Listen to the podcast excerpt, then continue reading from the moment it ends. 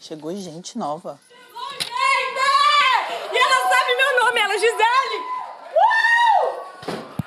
O quê? Chegou a menina! É gringo, é gringo, é gringo! Graças a Deus! Boa noite, amigo ouvinte. Tudo bem com você? Espero que sim. Você notou que o mundo está entrando em uma crise epidêmica e que ainda assim ignoramos esse fato no carnaval e esperamos pelo melhor? Provavelmente sim. Mas tem algo mais acontecendo nesse exato momento, algo maior, que talvez você não tenha percebido, mas que está bem na sua frente. Como o fato do maior reality do Brasil estar refletindo não só o momento de empoderamento feminino em que vivemos, mas também esse momento de confinamento extremo. Eu sou o Thiago e você está ouvindo O Elefante na Sala, um podcast para falar de coisas aparentemente invisíveis. É óbvio que fora todo mundo deve estar vendo a mesma coisa também. Porque não é possível que 12, 14 pessoas aí dentro tenham a mesma opinião, falem a mesma coisa, concordem com tudo e que aqui fora não estejam concordando. E ontem ficou claríssimo para nós que vocês têm a mesma opinião sobre o paredão de hoje. Ele é óbvio para vocês. E ele é óbvio para nós aqui também. Só tem uma diferençazinha. O resultado. Quem sai hoje é o Uma incrível coincidência. Em janeiro de 2020 começou o maior e mais esperado reality show do Brasil. Assim como as primeiras notícias sobre um tal vírus que tomava proporções na China. O país descobria um novo Big Brother. O Big Brother, onde entre os inscritos estariam influenciadores convidados. E mais que um novo BBB, descobrimos a sensação do confinamento de uma verdadeira pandemia. O que nos levou a um termo nunca antes usado e provavelmente temido por muitos: o distanciamento social. Escolas, comércios, centros de lazer e convivência e trabalho, até simples visitas aos nossos pais, tudo cancelado em prol da interrupção da epidemia no país. Mas como esse confinamento vem afetando as pessoas? Com pouco tempo de home office obrigatório e ir e vir limitados, já podemos ter uma ideia de como é estar no Big Brother. Oi, gente, eu sou a Vitória. Oi, eu sou a Ju Calisto. E nós, Nós somos, somos as, as Nortenhas! Uh! E a gente tá aqui hoje pra falar com vocês sobre como nós estamos lidando com essa quarentena, esse isolamento social, né, Ju? É, é engraçado porque eu e a Vi, a gente, a gente conversa bastante durante o dia a dia, a gente fala muito é, por WhatsApp, mas nessa quarentena nossa amizade deu uma guinada, no qual nós estamos fazendo calls de vídeo todos os dias. E eu acho que isso particularmente é uma coisa que tem me ajudado muito. Pra mim também. Porque você vê o rosto da pessoa, você entende um pouco do que a outra, do que a outra pessoa tá passando. E também é bom porque, como a gente não tá saindo de casa, dá uma sensação de que a vida continua, de que você não está isolado e sozinho no mundo. Pelo menos eu Sim. sinto isso. Dá, eu sinto que dá um pouco de alívio você ver outra. Tipo, é real, assim, é quase que literalmente uma janela que você vê uma outra pessoa fazendo outras coisas. E isso eu também acho que tem sido muito bom, porque só falar e só ouvir, às vezes não é suficiente, você precisa ver. E eu acho que tá fazendo muito bem, assim, para mim, você já falou que pra você também, ver as outras pessoas. Em reunião também, assim, eu nunca fui a pessoa que ligava a câmera em reunião, eu ligo em todas. E eu quero ver as pessoas, eu acho que isso ajuda bastante. E não, e é engraçado isso que você falou das reuniões, porque também eu sou muito uma pessoa que eu não gosto de fazer reunião, eu evito fazer home office, esse é um grande ponto. Antes da quarentena, eu acho que eu fiz home office três ou quatro vezes na minha vida, e olha que é, eu trabalho numa empresa no qual home office na minha área é uma coisa permitida uma vez por semana, então eu teria muita possibilidade de fazer.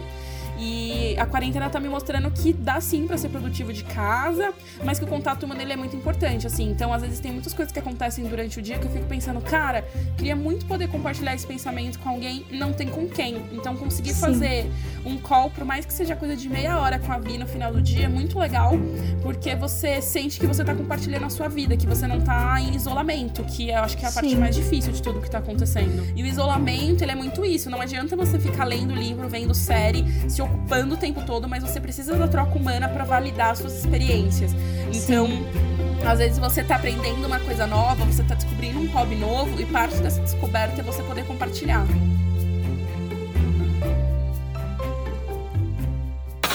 Eu sou o Léo Miai, eu sou publicitário e eu moro na cidade do México.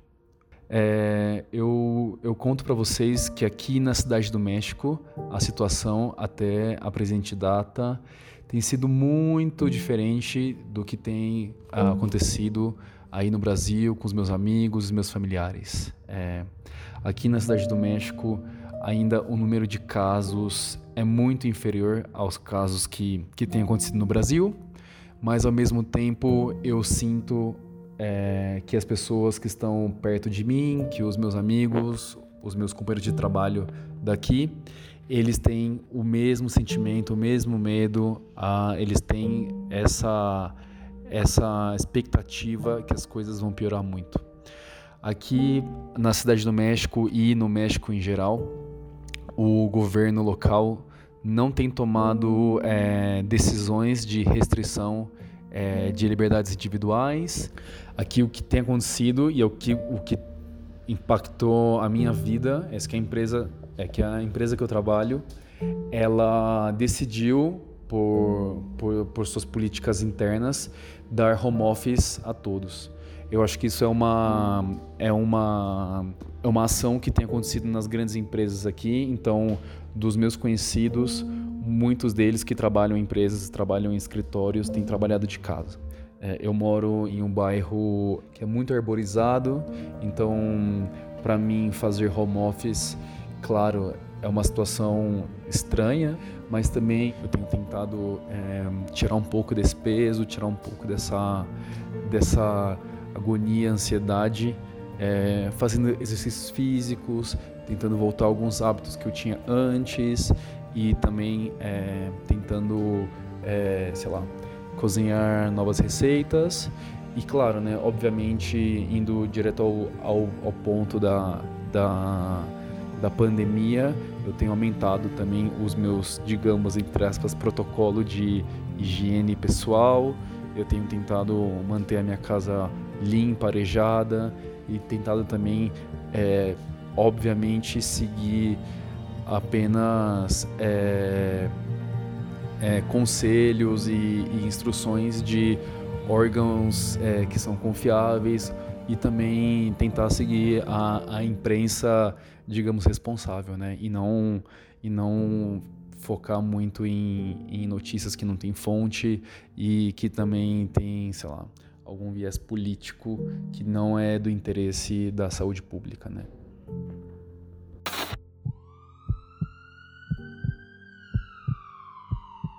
Um a um, os sistemas de saúde de alguns dos países mais ricos do mundo foram entrando em colapso com a explosão de internações por Covid-19. Os casos confirmados de Covid-19 no Brasil passam de 4.500. O presidente Jair Bolsonaro volta a criticar o isolamento social. Mas divulgação de uma pesquisa feita na Faculdade de Medicina da Universidade de Washington que prevê que o pico do contágio no país será em abril. Boa noite, meu nome é Caroline, sou enfermeira e vou falar um pouquinho para vocês referente ao coronavírus frente à equipe de saúde. Bom, atualmente nós temos profissionais com medo, profissionais com pensamento positivo e a visão como enfermeira, é, eu como líder de uma equipe, né, eu tenho que me manter calma eu tenho que saber orientar os colaboradores, pacientes, acompanhantes sobre o vírus, né? Eu tenho que ter uma visão ampla, tenho que respeitar a todos as suas opiniões, os seus medos, os seus, os seus anseios. Tenho que me mostrar calma perante a isso, e é isso que a gente pede da população também. Sim, temos que ter cautela com tudo, mas sem afobamento, sem loucura e pensar como um todo. Com a dinâmica de convivência entre as pessoas mais próximas a nós completamente alteradas e com muitos dos nossos prazeres e fugas tirados de nós, o que o distanciamento social vem causando nas pessoas? Ansiedade? Desconforto? Talvez um pouco de desespero quando você tem filhos? Talvez. Fala pessoal, tudo bom? Meu nome é André, eu tenho 30 anos e eu sou supervisor de tecnologia. desde que tudo isso começou, é, eu acho que um dos grandes impactos que teve, principalmente na minha vida profissional, foi é, o desafio de fazer com que as pessoas trabalhassem em home office, né?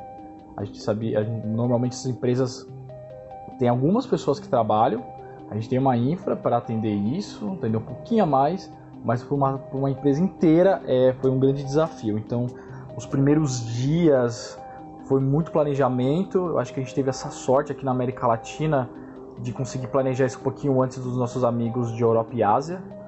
Mas assim, foi um grande desafio porque não era algo que, que estava nos planos para este ano, né? Pegou todo mundo de surpresa. É, na minha experiência, assim, não foi, não, não foi algo só com a, a empresa que eu trabalho, foi com várias outras empresas, amigos do ramo, um tentando ajudar o outro, pedindo dica, pedindo orçamento, pedindo é, é, fornecedor para isso. E foi, olha, foi muito cansativo. A primeira semana foi extremamente cansativa para nós e para os usuários também se adaptarem, né? Não é fácil, muita gente ah, nunca teve essa experiência de trabalhar, não sabe exatamente como se portar, o que fazer, se a sua internet de casa é boa, não é, onde ficar. Então a gente ajudou em tudo que a gente podia para minimizar qualquer tipo de dano, né? Na minha vida pessoal, eu acho que comecei a sentir agora na segunda semana, é, pelo simples fato de que você chega no final de semana, você já praticamente conhece sua casa de ponta a ponta, você já começa a se irritar de ficar naquele lugar, naquele cômodo, você começa a olhar mais para a janela, ver como é que tá o movimento, começa a pensar lá fora. Eu não vou mentir quando eu pensei algumas vezes, falei, ah, se fosse uma saidinha, só uma caminhada na rua, céu aberto, onde eu não encontro ninguém. E a gente, assim, é a gente tá naquela. Sinto que a gente tá naquela adaptação, né? De. De estar muito mais tempo em casa, principalmente aos finais de semana.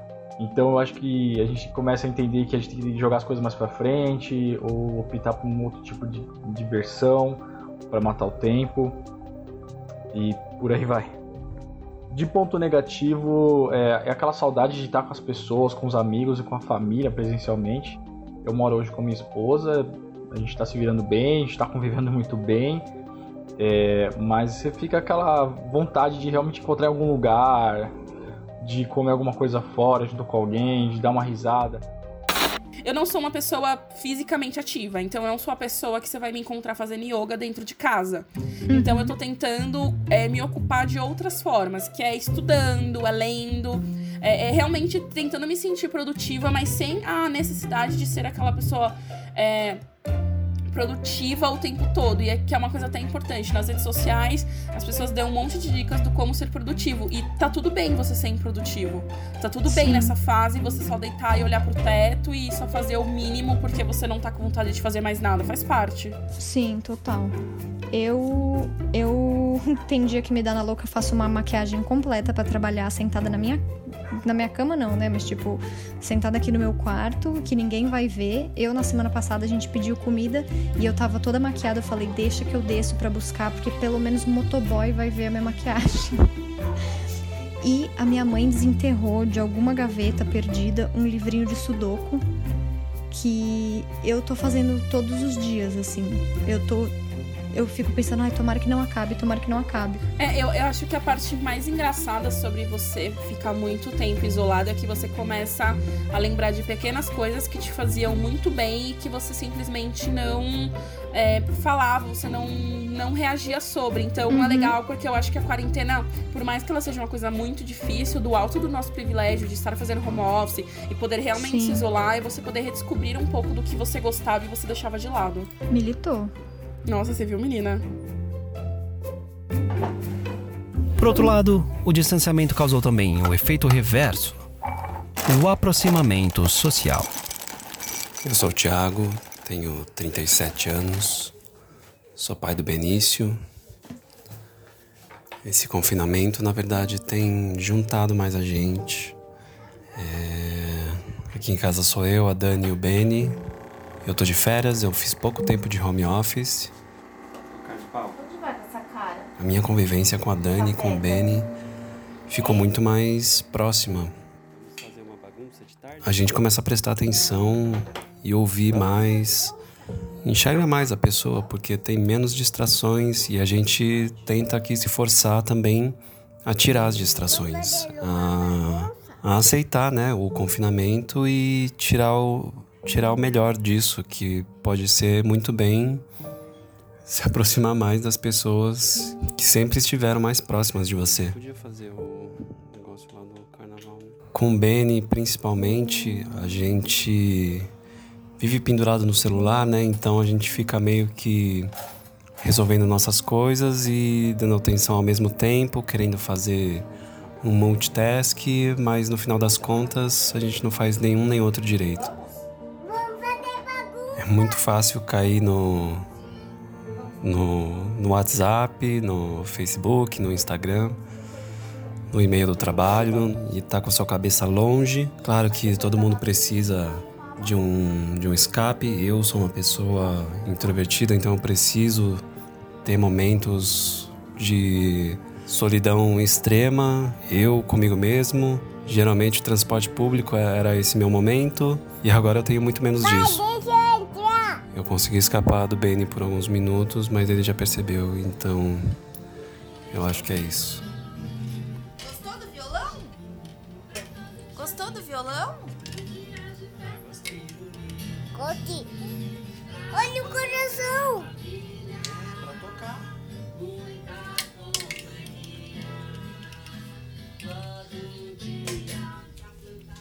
Enfim, gente, é isso. Use esse tempo pra se conectar de verdade com as pessoas. Deixa o celular de lado e depois, lógico, corre pro WhatsApp, faz um call, aquela coisa toda, Facebook, Instagram. Mas aproveita essa quarentena para fazer uma coisa de verdade. O Big Brother da vida real serviu também para lembrar do que realmente importa: nossas relações mais íntimas, os anseios, as rotinas, o ato de conversar e brincar. Assim como nossos pais faziam, antes de criarmos tantas e tantas ferramentas de distanciamento pessoal.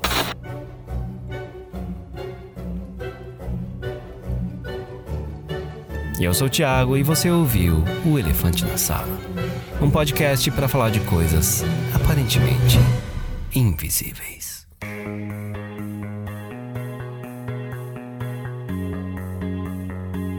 O Elefante na Sala é uma produção Podbox.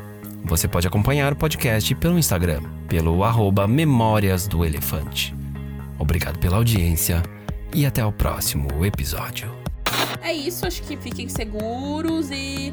é, enfim, busquem conforto, independente se ele, é, se ele é estudando, se ele é fazendo exercício, se ele é cantando, se ele é jogando sudoku. Busquem conforto busquem coisas que façam bem pra Isso. vocês nesse momento. E fiquem em casa, porque quanto mais certinho a gente ficar em casa agora, menos a gente vai precisar ficar em casa. Então, é um grande exercício de empatia. Perfeito. E escuta a gente no Nortenhas também, se você quiser se destruir. Destruir, não. Saiu errado. Peraí.